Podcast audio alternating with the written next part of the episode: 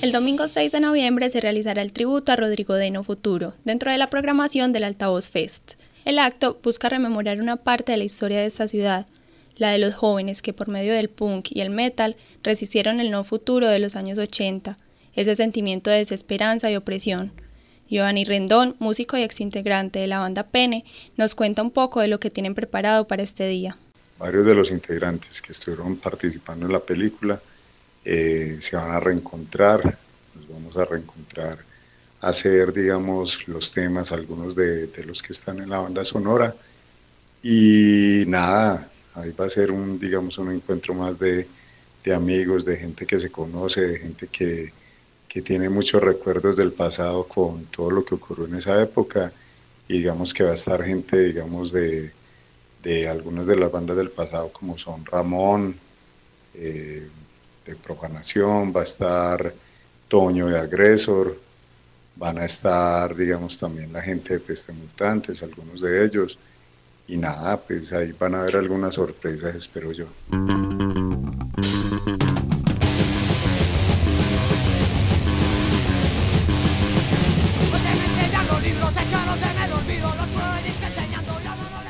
En 1986, el director Víctor Gaviria comenzó con el rodaje de Rodrigo Deno Futuro.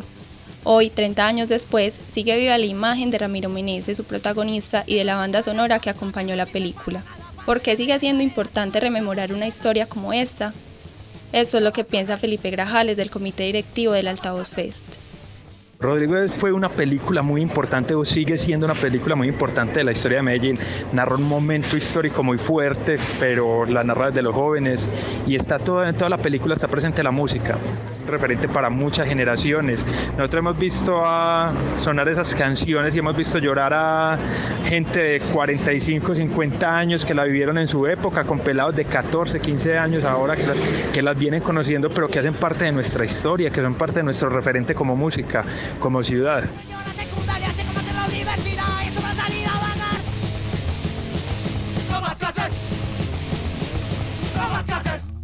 Estuvimos hablando con el director Víctor Gaviria, quien recordó la esencia de la juventud que él quiso retratar, esa que desde las comunas más marginales de la ciudad gritaron solo quiero libertad. Hay un ánimo, un ánimo muy, muy nacido de la ignorancia y muy inconsciente, pero había como una euforia una euforia en esa juventud. Por un lado, una, una euforia, digamos, lo trágica, que era la de la delincuencia, que obviamente miles de jóvenes murieron creyendo que el camino que les ofrecía el cartel de Medellín era un camino, y eso simplemente los, los sostenía contra el no futuro. Pero al mismo tiempo, la otra juventud, que era la que había decidido no, no tomar las armas ni coger el camino de la delincuencia, sino expresarse a través del arte, que eran los punqueros y los metaleros, esa otra juventud también tenía una euforia, digámoslo, por primera vez de expresarse a través de la música, eh, esa, esa conformación de los grupos, de los temas propios, de esa fuerza tan inmensa, de esa necesidad de expresarse y de expresar también esa protesta social de todos esos muchachos. Aunque esta no es la misma Medellín de hace tres décadas, para Omar Arroyave, exintegrante de Mutantex, y Oswaldo Restrepo, exintegrante de Pestes, todavía siguen existiendo razones para no conformarse. Consideramos que la época más dura de Medellín aún no, aún no se ha superado. Aún vemos desigualdad, corrupción, narcotráfico y todo tipo de injusticia. Por lo cual, la juventud sigue identificada con los temas de esa época, creemos nosotros. Las condiciones de desigualdad siguen, entonces por eso creemos que, que esas letras de esa época y esa rebeldía sigue vigente. Sí, aún sigue y continúa permeada la injusticia en todo lado. Por eso, dinero.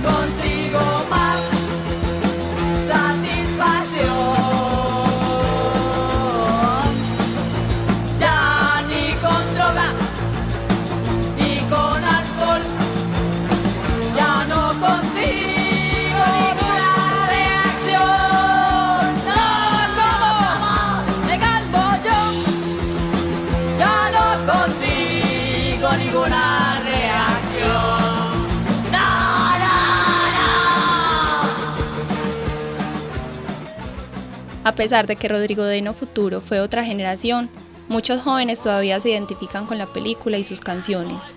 ¿Qué sigue latente de esos años de punk, metal y resistencias? Ramiro Meneses nos cuenta. Yo creo que todo, hay una, una personalidad detrás de todo eso, que, si bien no tomó eh, cierto rumbo en el, en el camino, siempre está la música, en el camino siempre están las ideas, está la crueldad de los raciocinios con respecto a lo que tiene que ver con, con el mundo, con los seres humanos, con, con el que está al lado, con las ideas, con, con una cantidad de situaciones que, que son, que hay que pensarlas dos veces. Eh, y el solo hecho de uno detenerse a pensar dos veces eh, una opinión o un punto de vista o una manera de ver la vida de los demás hacia, hacia el combo, hacia la masa, hacia el grupo, hacia la civilización, hacia la humanidad. E, ese solo hecho de detenerse a pensar y no tragar todo entero y de, hey, un momento, esto tiene otra posibilidad u otras posibilidades. El solo hecho de pensar en eso te mantiene en latente, digamos que la filosofía que uno defendió o que defiende uno eh, en la vida. Puede llamarse punk, puede llamarse poesía, puede llamarse eh, música, puede llamarse literatura, puede llamarse el deporte, lo que sea, pero es defender tu personalidad. Y, yo creo que eso, eso yo siempre he tratado que sea clarísimo con, con respecto a los demás. Entonces, sigue vivo. Y con alcohol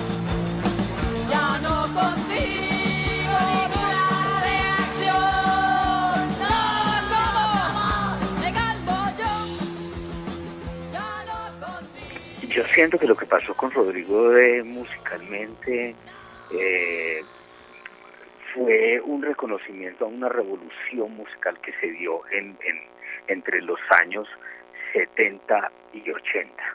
Entonces, cada vez que yo escucho las bandas, que escucho la música y noto la capacidad de, de cada uno de, de los temas, eh, a nivel musical, las letras y todo, lo que eso significó, pues me doy cuenta que era que es como también un reconocimiento histórico, es un reconocimiento a un sentir de una ciudad, a, un, a una época en la cual pasaron muchísimas cosas. Estas son las chimbaitas que me a mí, que las las putas jamás me lo